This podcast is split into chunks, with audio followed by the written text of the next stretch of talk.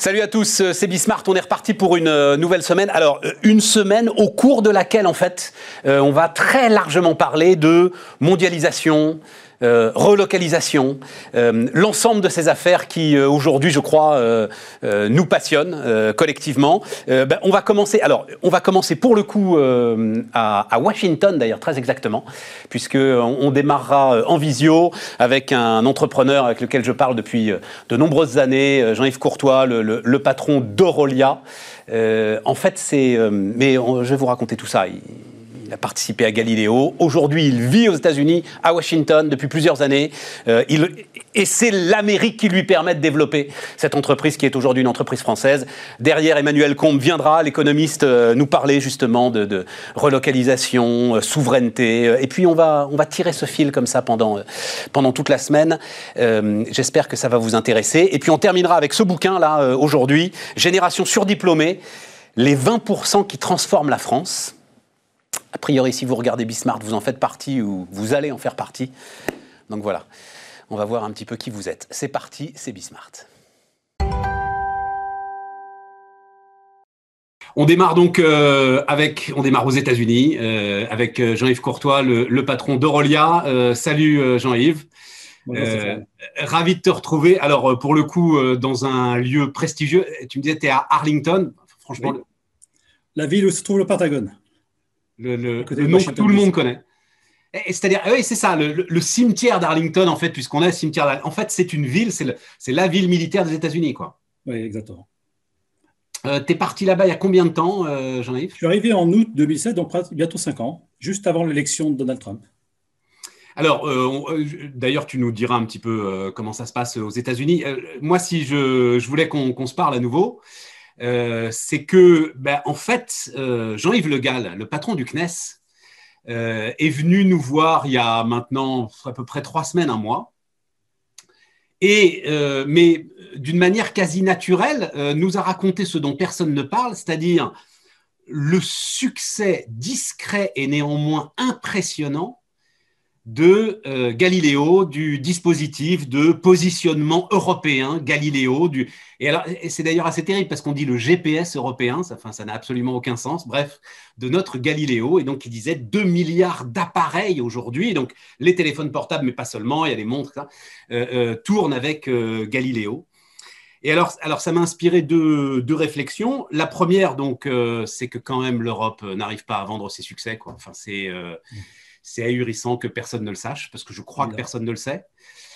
Et la deuxième, c'est justement sur le cheminement de l'innovation, parce que euh, Aurelia était euh, au tout départ de, de, Galiléo. Tu peux me raconter un petit peu la, la, la position que vous avez, j'imagine toujours, Jean-Yves, au cœur de ce système de positionnement européen?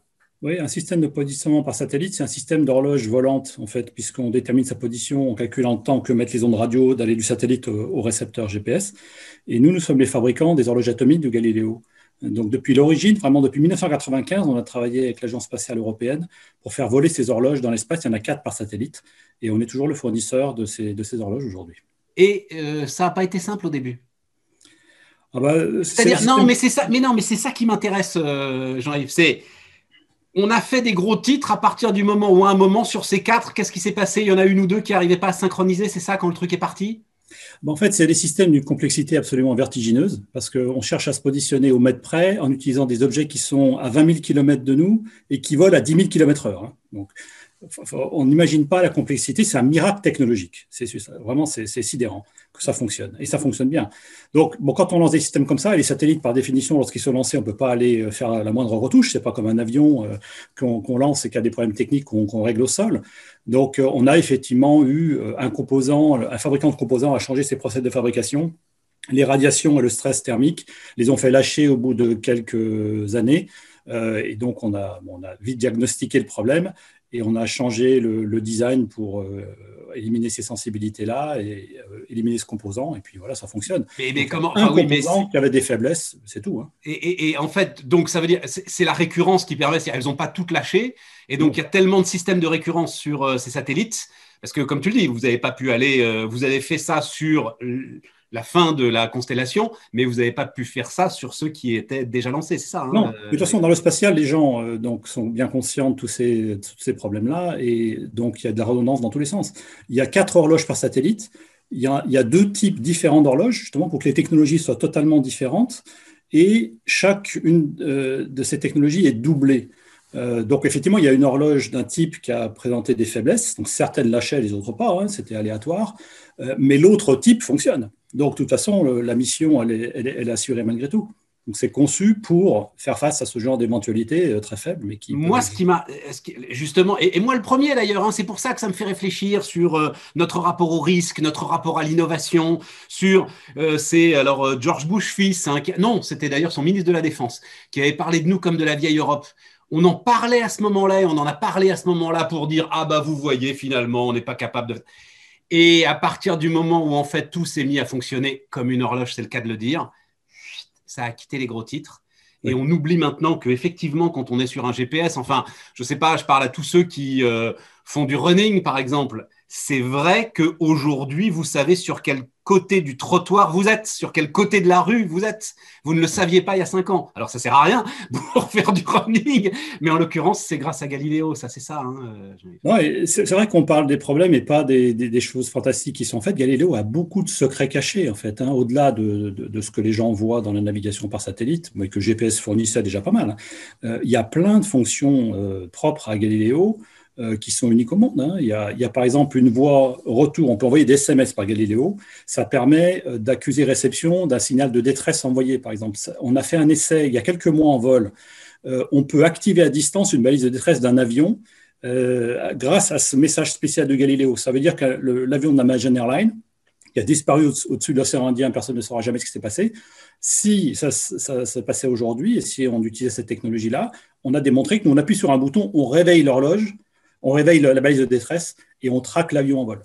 Euh, c'est une fonction Galileo. Il y en a d'autres qui permettent, par exemple, de, s'assurer de façon absolument euh, certaine que on, reçoit bien le signal d'un satellite Galileo et pas d'un pirate qui cherche à imiter un, signal Galileo. Donc ça, ça, permet de prévenir des attaques cyber euh, faites par onde radio euh, le GPS peut, euh, lui, être soumis à ces attaques. Galileo, si on utilise un signal particulier Galileo qui garantit l'authentification des signaux, ça n'arrive pas. Euh, et je pourrais en citer d'autres. Hein. c'est ça. Il y a énormément de fonctions. C'est un système qui a été pensé pour les usagers. C'est un système qui a été pensé pour des usages commerciaux, alors qu'il ne faut pas oublier que le GPS est un système militaire. C'est un système de l'US Air Force. Et on donne accès à ce système aux civils. Galileo a été pensé pour les usages, pour avoir un bon impact sociétal et pour des applications déterminées. Donc ça aussi, c'est un avantage énorme. Mais qui est capable de résister, comme tu me l'apprends là, euh, un certain nombre d'attaques. C'est-à-dire c'est un enjeu de souveraineté qui va devenir fondamental dans les années qui viennent. Euh, Tout à fait. il a les fonctionnalités du GPS, même militaire, hein, mais il en a plein d'autres. Euh, donc c'est vraiment un système qui est fantastique. Hein. C'est, le meilleur qui existe aujourd'hui. Hein. Bon, mais alors, euh, on, va aller sur ton activité, sur l'activité d'Aurelia et sur euh, ce que tu fais à Arlington. C'est-à-dire, alors tu as parlé toi-même hein, de balises de détresse, de positionnement critique. En fait, c'est ça, Aurelia. Est-ce que tu, peux le préciser? Au départ, et la première fois qu'on s'est parlé, c'était oula. Ça va nous rajeunir ni l'un ni l'autre. c'était en fait les horloges atomiques. Et des horloges atomiques, tu es, en fait, tu t'es diversifié sur le positionnement ultra critique. Oui, exactement. Nous, en fait, ce que l'on fait, c'est que tout le monde voit bien à quoi le, GPS sert aujourd'hui, mais le GPS a des faiblesses. Euh, c'est un système, comme j'ai dit, miraculeux, mais il utilise des ondes radio qui sont très très faibles quand elles arrivent sur le sol, puisqu'elles arrivent de si loin dans l'espace. Elles sont extrêmement faibles, donc c'est facile de les brouiller, c'est facile aussi de les manipuler. Comme je disais, des pirates peuvent en fait prétendre être un satellite euh, Galileo ou GPS, et ça, ça pose des vrais problèmes pour les applications critiques qui peuvent être euh, attaquées.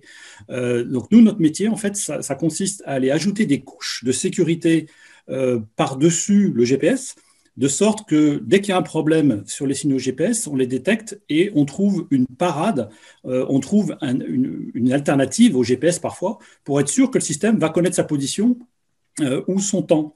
Euh, donc notre métier, c'est ce qu'on appelle le, PNT, positionnement, navigation, timing, résilient résilient à tout type d'attaque, de bugs, parce qu'il y a aussi des bugs dans les systèmes Galileo comme GPS. Il y en a eu un gros dans le GPS il y a quelques années. Euh, qui a interrompu les réseaux télécoms. Donc euh, ça arrive régulièrement, nos systèmes sont complexes, non parfaits, l'européen comme l'américain.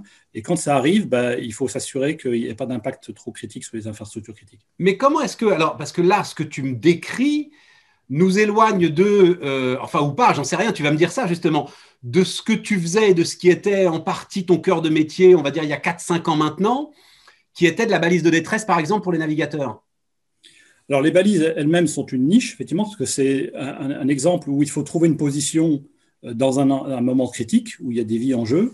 Euh, donc on se repose sur le GPS, mais pas seulement, par exemple, parce que le GPS n'est pas assez robuste, on ne peut pas le recevoir suffisamment vite, euh, suffisamment bien dans certaines circonstances. donc il faut trouver une alternative. Donc les balises, c'est un exemple où on utilise GPS et un autre système. En fait, qui s'appelle COSPAS-SARSAT, qui est un autre système satellitaire. Euh, et on a plein d'applications comme ça où, en fait, euh, lorsqu'il est absolument indispensable, en toutes circonstances, de connaître sa position ou le temps, généralement à un millionième de seconde près ou un milliardième de seconde près, euh, bah, ça ne se fait pas tout seul. il faut combiner différents capteurs, différentes sources de PNT qui peuvent être des signaux satellitaires, des signaux terrestres, des fibres optiques, des centrales inertielles, des horloges atomiques. Donc en fait, on, s'est diversifié dans tout ce panel de sources de positionnement de navigation timing que l'on sait combiner dans des solutions élaborées de manière à donner euh, un niveau de, fiabilité euh, et de précision euh, aussi bon que possible. Et donc ça, ça l'ensemble de ce que tu me décris, de, cette technologie, de... maintenant ça appartient aux Américains en fait? C'est à partir du moment où toi, tu es parti aux États-Unis pour travailler avec l'armée américaine, hein, c'était ça, ça le sujet? Enfin, moi, j'aimerais comprendre à travers toi, en fait, le cheminement de l'innovation dans la mondialisation. Tu vois un peu le truc, ça fait un colloque de 4 heures, mais c'est ça qui m'intéresse, C'est un, un, problème fondamental et qui est mal compris et mal appréhendé, je trouve, par, le, par les gouvernements, la, France comme les autres. En fait, il faut bien comprendre que dans la high-tech, euh, la différence, c'est ça, tout le monde peut l'entendre, euh, ça se fait par la R&D, d'accord? La puissance de feu qu'on a euh, avec des ingénieurs pour penser et développer les bonnes technologies une boîte, une entreprise a, vocation à faire de l'argent quand même euh, pour pouvoir vivre et se développer. Donc, elle ne peut pas dépenser plus que ce qu'elle gagne. Et donc, ça veut dire que plus on a de chiffre d'affaires, plus on peut investir en R&D et faire la course en tête. Plus on est gros en chiffre d'affaires, plus on va être innovant, dominant et, mener la course en tête. Donc, quand on est une entreprise euh, innovante comme nous, de technologie, il faut aller chercher le maximum de marché possible à partir des technologies dont on dispose. Il se trouve que, dans le domaine que je décris, euh, le plus gros marché est aux États-Unis. C'est un fait. Le marché euh, américain est beaucoup plus efficient que le marché euh, européen. Les Américains dépensent plus dans la défense que les Européens, etc. Il y a des raisons comme ça qui font que dans ce domaine-là, le plus gros marché est aux États-Unis. Donc je suis allé aux États-Unis pour développer mon entreprise et pour que, en, gros, son chiffre d'affaires représente la structure du chiffre d'affaires de ce secteur au niveau mondial. Euh, donc moi, j'ai 60% de mon chiffre d'affaires qui fait aux États-Unis parce que mon marché mondial est à 60% aux États-Unis. Donc je ne fais que refléter la structure du marché. Euh, après, si je, me mettais un drapeau français dans le dos en disant je veux rester qu'en France, bah, en fait je mourrais et je serais un acteur de, de deuxième ou troisième rang parce que je n'aurais pas le chiffre d'affaires nécessaire pour innover. Maintenant, dans la pratique, on développe les technologies qui sont des technologies duales euh, de façon complètement ouverte, que ce soit aux États-Unis, euh, en France ou ailleurs, ça ne change rien. Ce sont des technologies qui ne sont pas soumises à la restriction d'exportation. Toutes nos plateformes technologiques, notre IP appartient à Aurelia. Beaucoup est fait en France en réalité, mais aussi en partie aux États-Unis. Ces technologies-là servent pour les banques, pour les data centers, euh, pour, la défense, pour le spatial, pour plein d'applications plein, d'applications différentes. C'est uniquement quand on a besoin de faire un développement spécifique pour une application militaire particulière, des fois des marchés classifiés, qu'on fait ça dans des entités juridiques très spécifiques, des équipes très spécifiques qui ont euh, l'habilitation défense, qui ont la bonne nationalité et qui vont euh, développer des technologies qui vont être régulées par les États et qui on pourrait qualifier appartenir euh, à la France ou appartenir aux États-Unis. Mais 95% de la propriété intellectuelle d'Aurelia est libre et globale. Une boîte à texte, ça vit dans le monde global, ça va chercher son marché là où il est, et c'est comme ça qu'on est leader. Donc moi, si demain matin, euh, le, marché européen devient plus gros que les États-Unis, euh, je mettrai évidemment le paquet sur, euh, sur l'Europe. Et c'est d'ailleurs ce que l'on fait. On parle de Galileo, qui est un écosystème naissant encore très largement, où il y a plein de choses qui vont se faire, et comme je l'ai dit, des choses très bien et très originales. On, met beaucoup d'efforts en ce moment pour se positionner sur les nouveaux contrats RD de la Commission européenne qui sont liés à l'écosystème Galileo. Et on a gagné pratiquement tous les contrats du monde PNT résilient dont je parle en Europe. Donc on va être le leader européen de ce secteur quand l'écosystème Galileo va atteindre sa pleine maturité. Jean-Yves, hein. une fois qu'on dit ça, et c'est super clair et super intéressant, est-ce que néanmoins, il n'y a pas aussi quand même dans ta démarche, toi, de chef d'entreprise, d'aller se mettre là où il y a une forme de dynamisme euh, que peut-être tu ne ressens pas si euh, tu diriges une boîte de tech aujourd'hui euh, en Europe tu comprends, c'est ce terme qu'on emploie dans le sud à propos des sources, ça gisque. Hein, tu vois, quand tu vois, vois l'eau qui sort de terre comme ça, tu vois, est-ce que tu vois une dynamique qui est néanmoins différente, un rapport au risque qui, qui te fait toi-même peut-être une sorte d'effet de levier dans l'enthousiasme? Oui, bien sûr, bien sûr, ça existe. Euh, moins que ce qu'on pourrait penser par certains côtés, hein, parce que les États-Unis doutent beaucoup d'eux-mêmes euh, aujourd'hui vis-à-vis de la Chine, etc. Donc, euh, mais, néanmoins, effectivement, la culture des employés aussi et la culture des grands clients, des grandes entreprises, et regardant notamment les petites, est très très différente de la France. Donc c'est vrai que c'est plus facile ici. D'accord? C'est aux États-Unis, c'est plus, c'est plus facile, c'est plus rapide. On n'est pas regardé de haut, on est regardé sur ce que l'on fait, euh, sur ce que l'on a. Euh, une entreprise petite aux États-Unis, c'est une entreprise qui va devenir grande. D'accord? C'est pas un petit qui a besoin d'être aidé et de protéger sous les ailes. Non, c'est voilà, on, laisse les choses se développer et le marché est beaucoup plus simple d'une certaine manière, il est très intégré, alors que l'Europe, c'est une myriade de marchés nationaux, des langues, des normes, des, habitudes aussi et des, psychologies différentes. Euh, et puis, c'est un marché qui est moins compétitif, en fait. Les marges sont plus fortes. Euh, le, marché européen, c'est très compliqué. C'est pour ça que je dis, euh, comme nous, on est, on est une boîte européenne, quand on réussit en Europe, euh, on a plus de facilité aux États-Unis d'une certaine manière, parce que c'est très dur en France. celui qui survit en Europe, c'est un héros. Oui, c'est ça.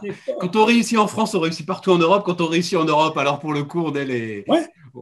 Mais c'est un peu vrai, hein, hélas. Non, non, mais c'est intéressant. Alors, on l'a pas dit, hein, c'est à peu près, tu m'as dit 100 millions d'euros de chiffre d'affaires euh, Aurelia, mais euh, quand tu es parti aux États-Unis et quand l'armée américaine a décidé de faire confiance à Aurelia, euh, c'était pas 100 millions, c'était trois fois moins, euh, je me trompe pas. Euh, en fait, on a, on a grandi beaucoup, on a doublé de taille aux États-Unis, hein. on, a, on a doublé l'effectif des, employés américains en cinq ans. oui, c'est ça. C'est vrai que c'est plus simple ici, il n'y a, pas de doute, et puis le marché est plus mature, et à nouveau, il est plus grand. Donc, de toute façon, c'est toujours mieux d'être focalisé là où il y, a, il y a beaucoup à manger. Quoi, Dernier point sur lequel je voulais t'entendre, puisque tu baignes là-dedans, tu l'as dit d'une phrase, les États-Unis doutent d'eux-mêmes.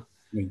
Je, voulais avoir un petit peu ton, point de vue sur, euh, sur le climat là-bas, particulièrement à Washington, euh, au moment où on est sur cette passation de pouvoir. C'est vrai que moi, je suis arrivé aux États-Unis avec euh, un peu le, rêve que tu évoquais, parce que c'est un peu mythique, les États-Unis, notamment pour les entrepreneurs et de, la high-tech.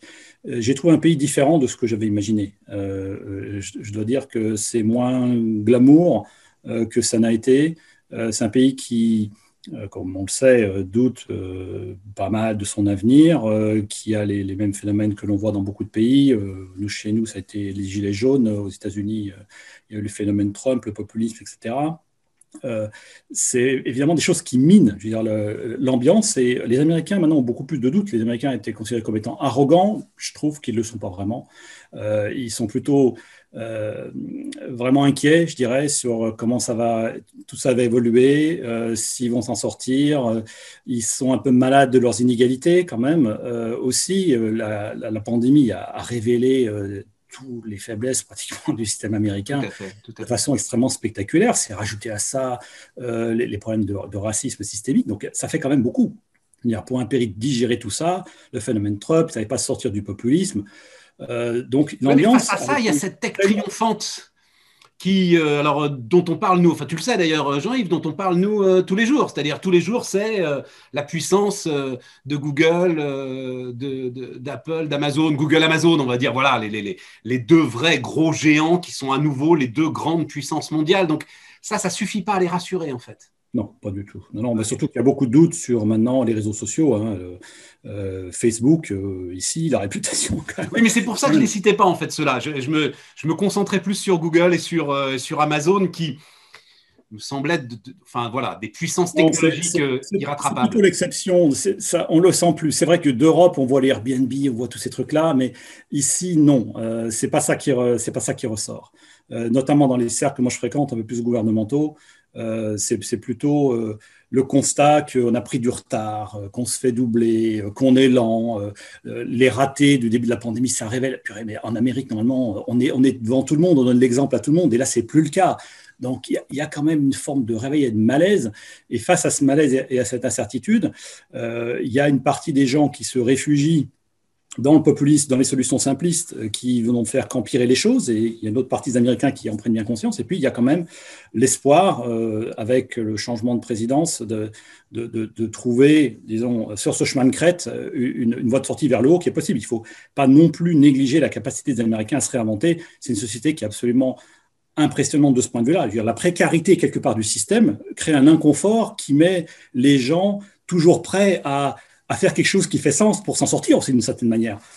Donc il y a une flexibilité, une capacité de se réinventer. Je veux dire, si vous réinventer un avenir sur les technologies propres, se mettre des défis comme ça, avec la puissance du dollar, la capacité d'innovation, ça irait. ce qui l'émine le plus, euh, c'est, je dirais, cette polarisation extrême des gens, euh, cette espèce de gangrène euh, populiste qui, est difficile à éliminer.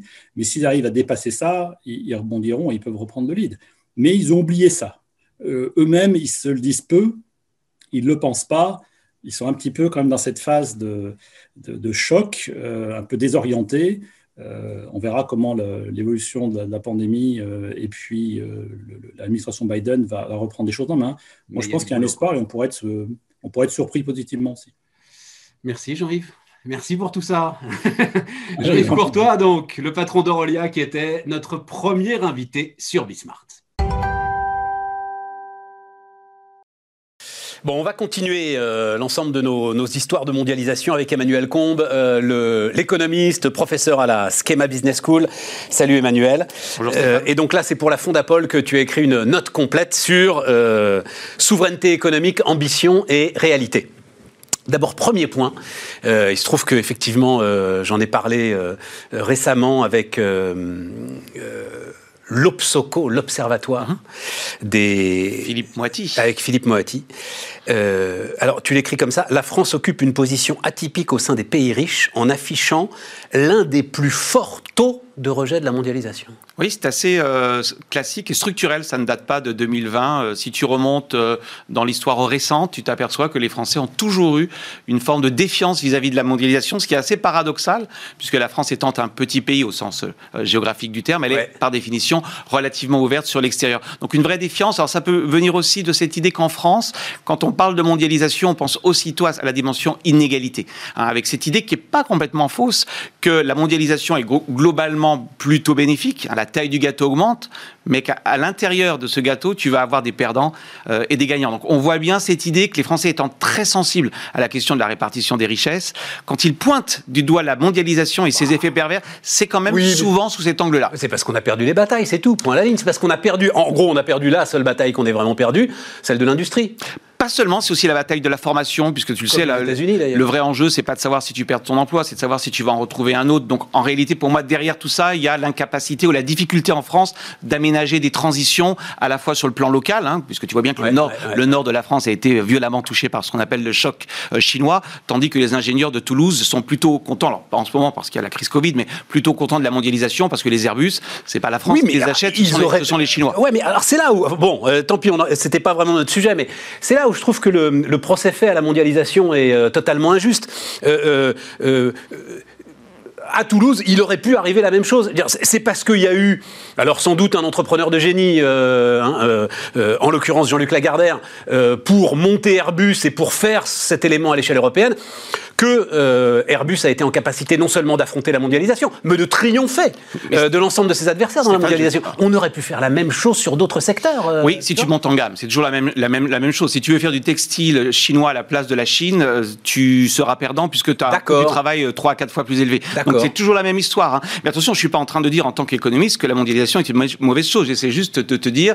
Non, mais tu dis qu'elle creuse les inégalités. elle creuse les inégalités ah à partir du moment où on perd la bataille. Non, ça, c'est vrai. J'ai pas dit ça. J'ai dit les Français n'aiment pas la mondialisation parce qu'ils pensent qu'elle creuse les inégalités. Tu as dit parce qu'ils pensent à juste raison. Alors, à juste raison, oui. Sans politique de, sans politique de redistribution, tu constateras que le taux de chômage est plus élevé dans le nord de la France euh, qu'à Toulouse. Mais en fait, ça pose la question. Parce qu'on a perdu les batailles. Et, au-delà de la, capacité à. et au-delà de la capacité à compenser, c'est-à-dire la formation professionnelle, la reconversion, la mobilité géographique du facteur travail. Tu le sais bien, en France, on bouge assez peu. Ouais. Euh, et, alors ça, sans doute, c'est un fait euh, majeur. C'est-à-dire que la mondialisation amène une accélération, sans doute, euh, des ruptures, des prises de décision, des modifications structurelles qui peuvent peser sur l'emploi et tout. Et donc, il faut plus d'agilité, plus de souplesse. Ça, oui, sans doute. Mais bien sûr, c'est de la flexi.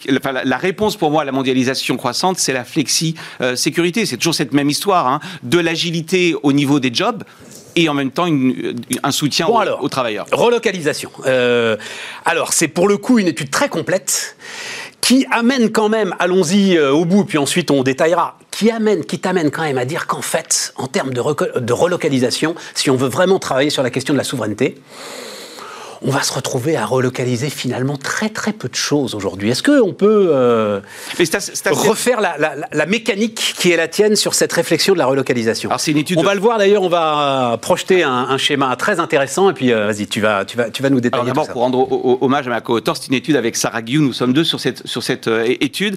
En fait, la souveraineté, d'abord, ça ne se réduit pas à la relocalisation, mais pour répondre à, ton, à ta question, relocalisation. Les mots ont un sens. Tu ne relocalises que ce que tu as délocalisé. Or, les études de l'INSEE sont quand même assez claires. La France a assez peu délocalisé depuis en tout cas les années 2010, depuis 10 ans.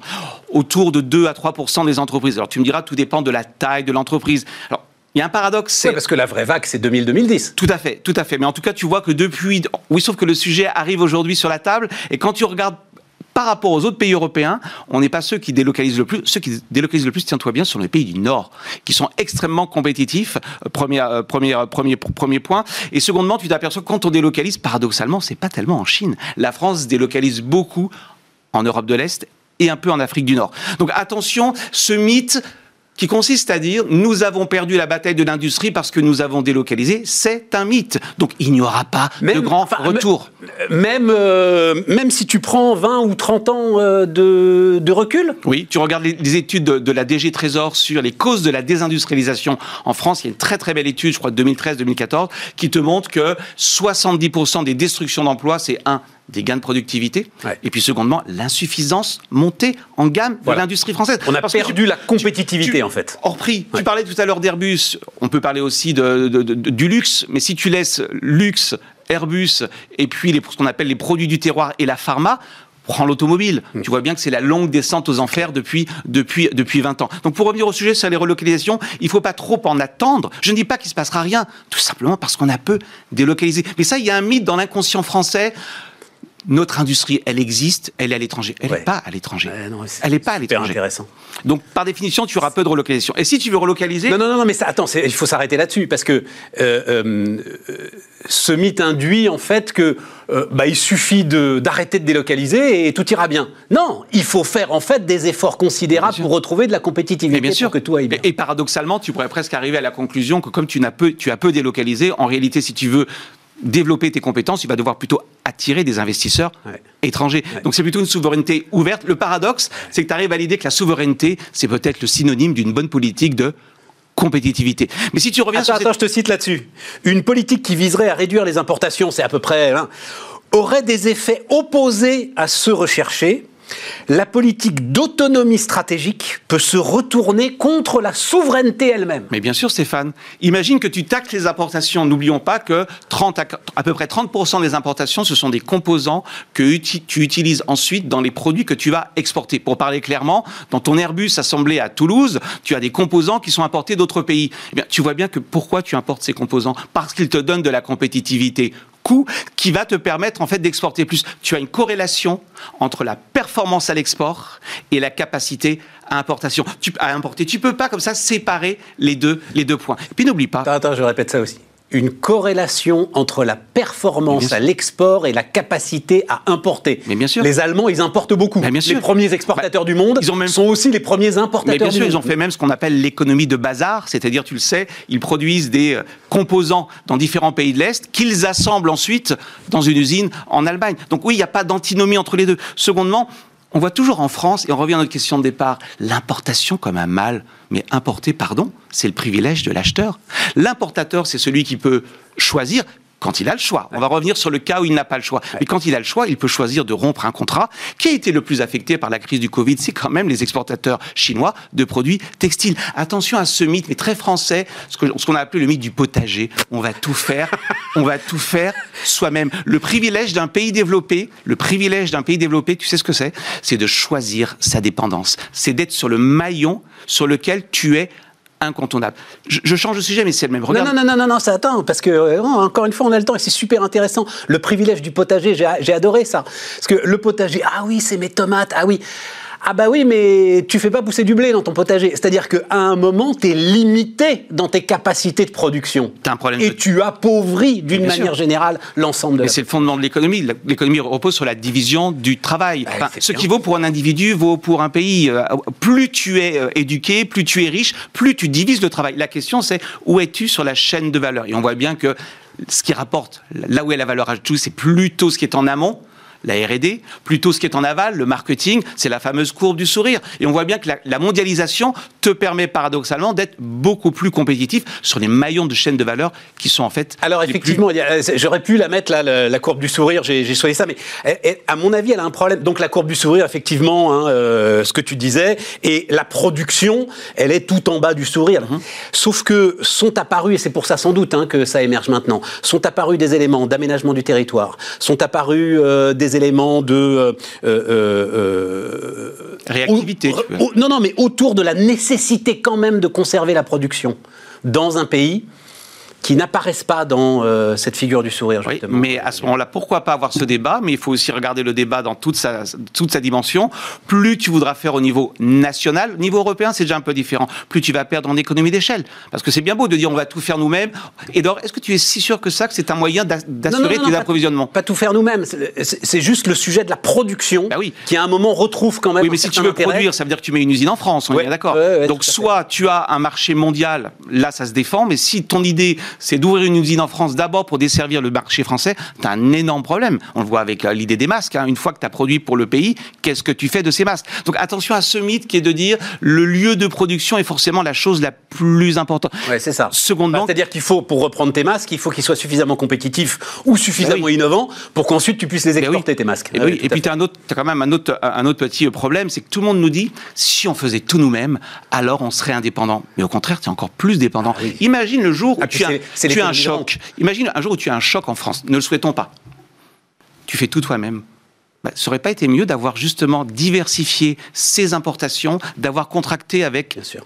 Donc attention à ce Non, non, et mythe puis, et puis, et puis tout tu en faire parles soi-même. aussi. Tu, tu en parles aussi de- de- de- d'économie de, rente. Si, si tu fais tout toi-même, ça veut dire que tu as en fait assez peu d'acteurs qui profitent. Ah, C'est très important ce que tu dis. C'est pour ça que pour nous, si on fait une politique de souveraineté, on n'est pas contre en tant que tel. On dit attention, une politique de souveraineté, ça doit se faire au niveau européen pour avoir la taille critique et donc la concurrence. Quand tu regardes les politiques de souveraineté qui ont été mises en œuvre, par exemple, par les Japonais, hein, pour rentrer dans des secteurs comme l'automobile, ils mettent de la concurrence interne parce qu'ils ont un grand marché. Tout le monde oublie de dire que la politique industrielle japonaise de remonter des avantages comparatifs dans l'automobile, c'est 11, tiens-toi bien, 11 producteurs. Connaît-on dans le monde un pays qui a 11 producteurs automobiles? C'est une concurrence féroce. Donc pour revenir à ton Et point, ça, c'est quoi? C'est euh, fin des années 50 oui, Ouais, c'est même ça, plutôt hein. les années 60. Même plutôt les années Ouais, 60, Même chose voilà. pour l'électronique. Le gouvernement japonais dit oui, je vais faire de la souveraineté, en tout cas de la politique industrielle, mais je vais mettre de la concurrence. Regarde ce qui s'est passé aux États-Unis. Certes, la Barda a mis 10 milliards sur les vaccins. La quoi, la quoi, la quoi, La, la- la Barda, qui est donc l'autorité, la DARPA pour les biotech. D'accord. La Barda a donné 10 milliards pour découvrir le vaccin, 10 milliards de subventions. Elle n'a pas dit je désigne un laboratoire, elle a misé sur 9 entreprises, neuf vaccins différents. C'est important ce qu'on dit, c'est-à-dire, à supposer même que tu veuilles faire toi-même, surtout, surtout, ne confie pas la production à un seul producteur. Ça, c'est un peu l'approche française. Même à deux d'ailleurs. Hein, Picking the winner, hein, c'est ce que dit Jean Tirole dans son ouvrage Économie du bien commun. Il faut jamais désigner le vainqueur à l'avance. Or, comme la France est un petit pays, pour moi, une politique de souveraineté, ça n'a de sens qu'au niveau européen. Reprenons là donc, euh, parce que le temps tourne très vite, processus de décision, on va peut-être le mettre plein pot d'ailleurs, euh, pour qu'on voit bien, processus de décision de relocalisation d'un bien industriel. Donc, d'abord... Le politique décide. Nous, on part du principe que c'est au politique de décider si c'est essentiel ou pas. Voilà. Euh, ok. Donc ça, je veux des médicaments, euh, tel médicament en France. Alors regardons d'abord, est-ce qu'on l'importe? Bah, euh, Voilà, première raison, est-ce qu'il est, est, qu'il est ou pas délocalisé? Ok. À supposer que tu l'importes, tu n'es pas dépendant. Tout va dépendre du nombre de fournisseurs existants ou potentiels, que ce soit en nombre de pays ou en nombre d'entreprises. Si tu as un grand nombre potentiel d'entreprises qui peuvent produire, où est le sujet? Il te suffit de diversifier tes approvisionnements.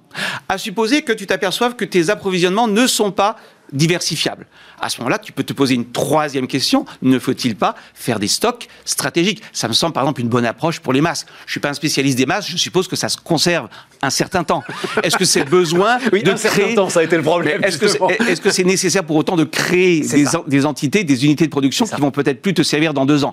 Et si vraiment tu arrives à la conclusion que tu n'as pas d'autre choix, alors tu peux commencer à te poser la question de la relocalisation. Alors un petit mot, la DG Trésor a fait le même travail, mais avec une autre hypothèse. Elle n'a pas fait d'a priori elle a dit je prends les importations françaises, 4970 importations françaises, Incroyable, et je regarde les biens essentiels. Et absolument. Et elle arrive à 12. 12, donc si je sais compter, ça fait un peu moins de 0,2%. Je dis pas qu'il n'y a pas attends, de attends, sujet. Attends, reprends ça, reprends ça, reprends ça. Donc, on prend 4970 importations françaises. Ça, re... ça c'est les importations de la France. L'ensemble des produits ouais. que la France importe. On regarde si la France pourrait être divers et dépendante à l'importation d'un seul fournisseur ou pas. Oui, non. Si elle est dépendante d'un seul fournisseur, peut-elle diversifier? Oui, non. Et on arrive. Alors, c'est au niveau européen, là, c'est extra-européen, pardon. Et si on arrive à la conclusion qu'il n'y a pas de fournisseur autre que celui avec lequel on est engagé, alors on est dépendant. Et dans ce cas-là, il faut, il faut éventuellement relocaliser. 12, 12 sur 4. Non, mais sans ironie en même temps, dans les 12. Non, non, parce que dans les 12, il doit y avoir les semi-conducteurs, sans doute. par exemple. Ah, voilà. Parlons-en, si tu veux, des Bah oui, c'est le sujet du jour. Hein. Oui.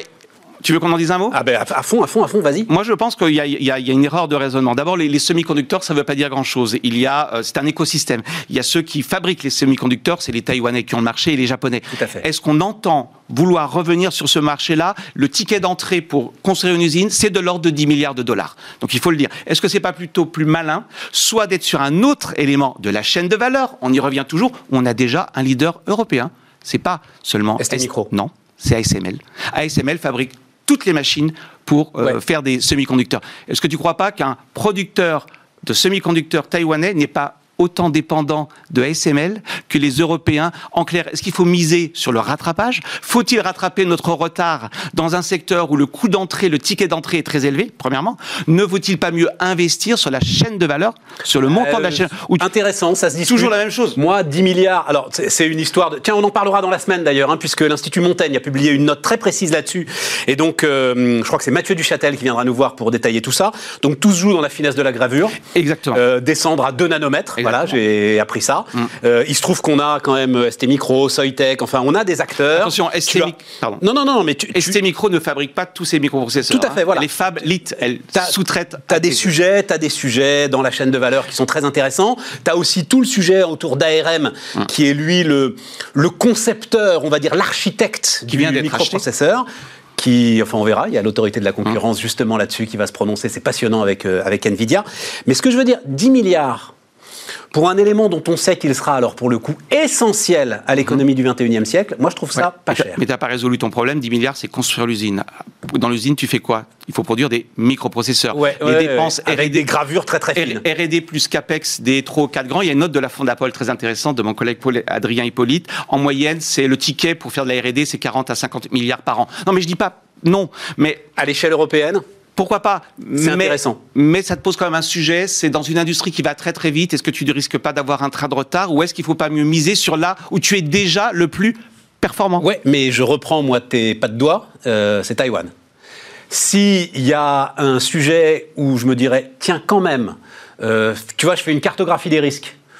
Taïwan, c'est pas l'endroit le plus sécur sur la planète. Mhm. On peut le dire comme ça, euh, Emmanuel. Donc voilà. Je connais pas plus que ça Taïwan. Bah mais- si, enfin, tu, tu- Alors, alors, t'as pas que Taïwan. Alors, hein. je vais tu, as, te dire, tu as c'est- Samsung, Corée tout du près de Sud. la Chine, tu vois. Et tu as Sam- Et, euh, depuis Tu as euh, Samsung. 70 ans, Tu as Samsung. un certain ressentiment à l'égard de Taïwan. Ouais, voilà. Ça fait 70 ans en tout cas que ça, Ça marche. fait 70 ans que ça tu as marche. Samsung, tu as les Japonais. Je, je, je suis pas en train de te dire que je suis contre l'idée Non, de. mais enfin, en tout cas, on est au cœur du débat. Voilà, c'est Et intéressant. puis n'oublie Et- pas le coût d'opportunité. Si tu mets 50 milliards sur les semi-conducteurs, c'est quand même la loi de l'économie, tu mettras peut-être pas 50 milliards, je sais pas, sur des vaccins. Donc au bout d'un moment, il faut faire ses choix. Et puis le débat, il est pas binaire. C'est pas semi-conducteur ou pas semi-conducteur. Tu le sais bien, les semi-conducteurs, c'est pour des, des usages très différents. À nouveau, est-ce qu'il faut pas se spécialiser sur certains types de C'est semi-conducteurs ce que tu penses, hein, euh, construction d'avantages comparatifs. Mais Donc toujours. c'est, il nous reste une minute. On rappelle Ricardo, la théorie des avantages Eh comparatifs. ben oui, monsieur le professeur d'économie. fais ce que tu sais faire le mieux.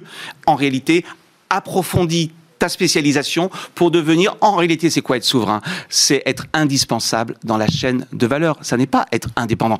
Personne n'est indépendant. Ça n'a pas de sens d'être indépendant. Celui qui est véritablement indépendant, c'est celui qui est tout simplement riche, ce qui revient à dire que être souverain, c'est mener une bonne politique de compétitivité. Alors si vraiment, non, si vraiment on veut faire de la souveraineté, c'est résiduel, c'est du domaine du militaire. On n'a pas de problème, on le dit dans la note. Il est évident que lorsqu'il y a des enjeux stratégiques, on peut et il est normal que l'État aille regarder, c'est prévu dans le code monétaire et financier, mais nous expliquer que la distribution alimentaire, c'est de la souveraineté. Vous savez, tu sais, Stéphane, quand tout est souverain, plus rien ne l'est. Quand tout est stratégique, plus rien n'est stratégique. Donc attention, ne jouons pas trop avec les mots. Et si souveraineté on veut, alors menons une bonne politique de compétitivité à l'échelle européenne. Emmanuel Combe était notre invité sur Bismart. À bientôt, euh, Emmanuel. Merci Stéphane. Pour une nouvelle note, un nouveau sujet. Merci. Formidable de réfléchir comme ça. On termine Bismart dans un instant, les amis.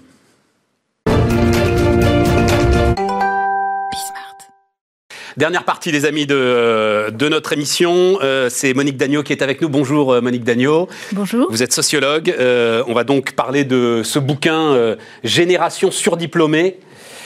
Les 20% qui transforment la France. Monique, alors, génération, oui et non. C'est-à-dire que, en fait, c'est une étude sociologique Tout à fait. sur ces 20%, mais ces 20%, ils étaient... Enfin, justement, est-ce que cette, euh, cette proportion de surdiplômés, c'est ma première question, se rétrécit? C'est-à-dire, est-ce qu'il y a, je sais pas, il y a 40 ans, euh, ça aurait été les 40% qui transforment la France, euh, ce qui voudrait dire que dans 10 ou 20 ans, ce sera peut-être les 15, voire les 10% qui transforment la France Ou est-ce que c'est relativement stable, euh, à votre avis? Mais que vous- c'est absolument pas stable.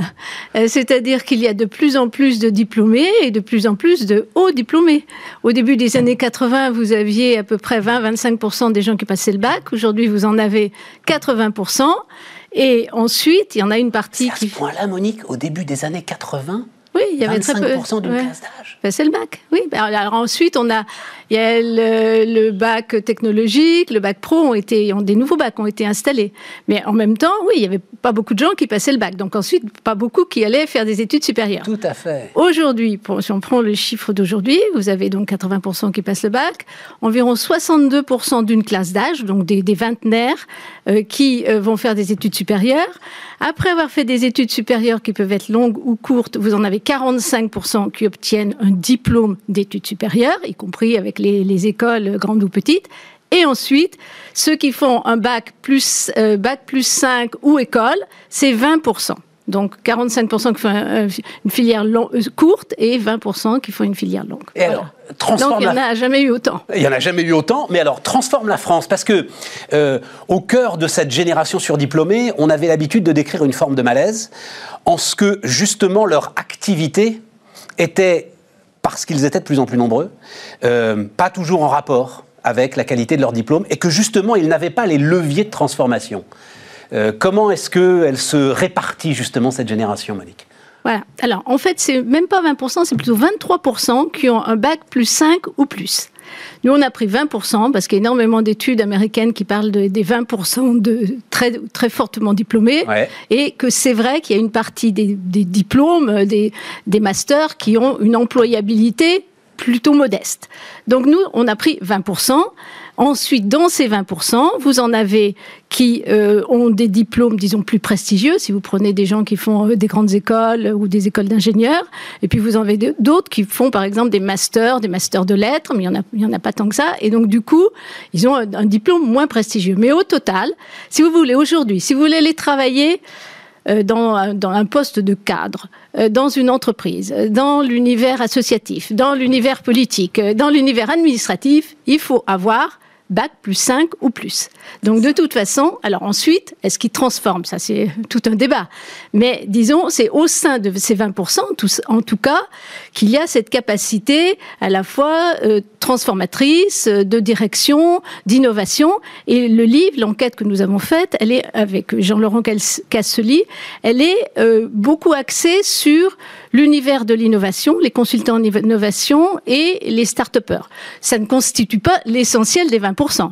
Les 20%, vous avez des gens qui ont des professions anciennes, des cadres de la production, vous avez des médecins, vous avez des avocats, vous avez euh, des gens qui travaillent dans l'enseignement, et puis vous avez une partie qui est plus du côté des nouveaux métiers. Alors c'est ça, avec la transition numérique, il y a toute une floraison de nouveaux métiers qui sont apparus.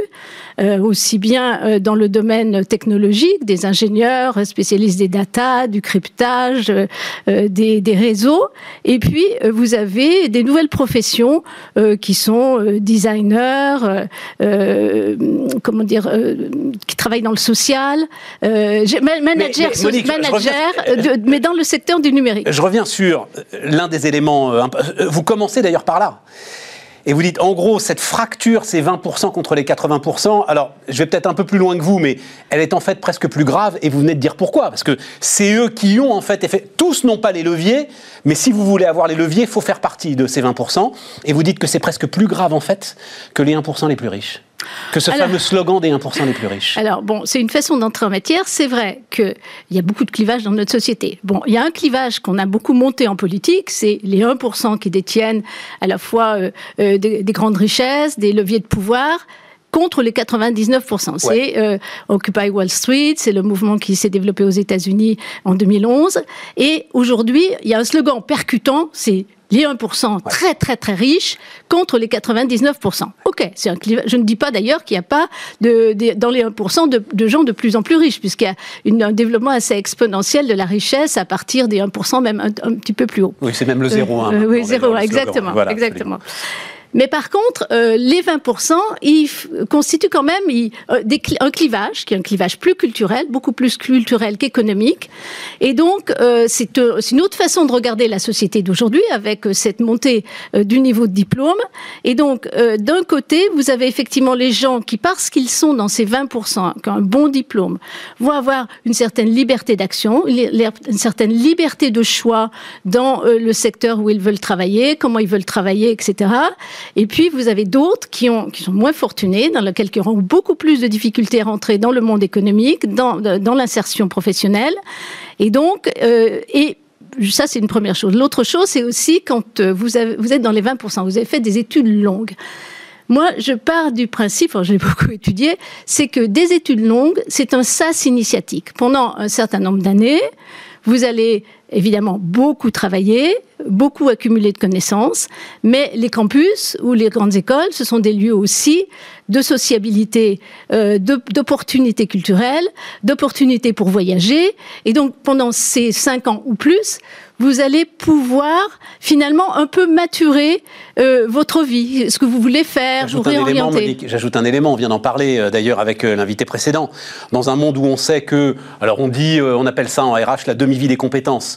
En gros, tous les 5 à 10 ans, il faut renouveler fondamentalement votre stock de compétences, avoir appris à travailler, euh, c'est un acquis euh, considérable finalement.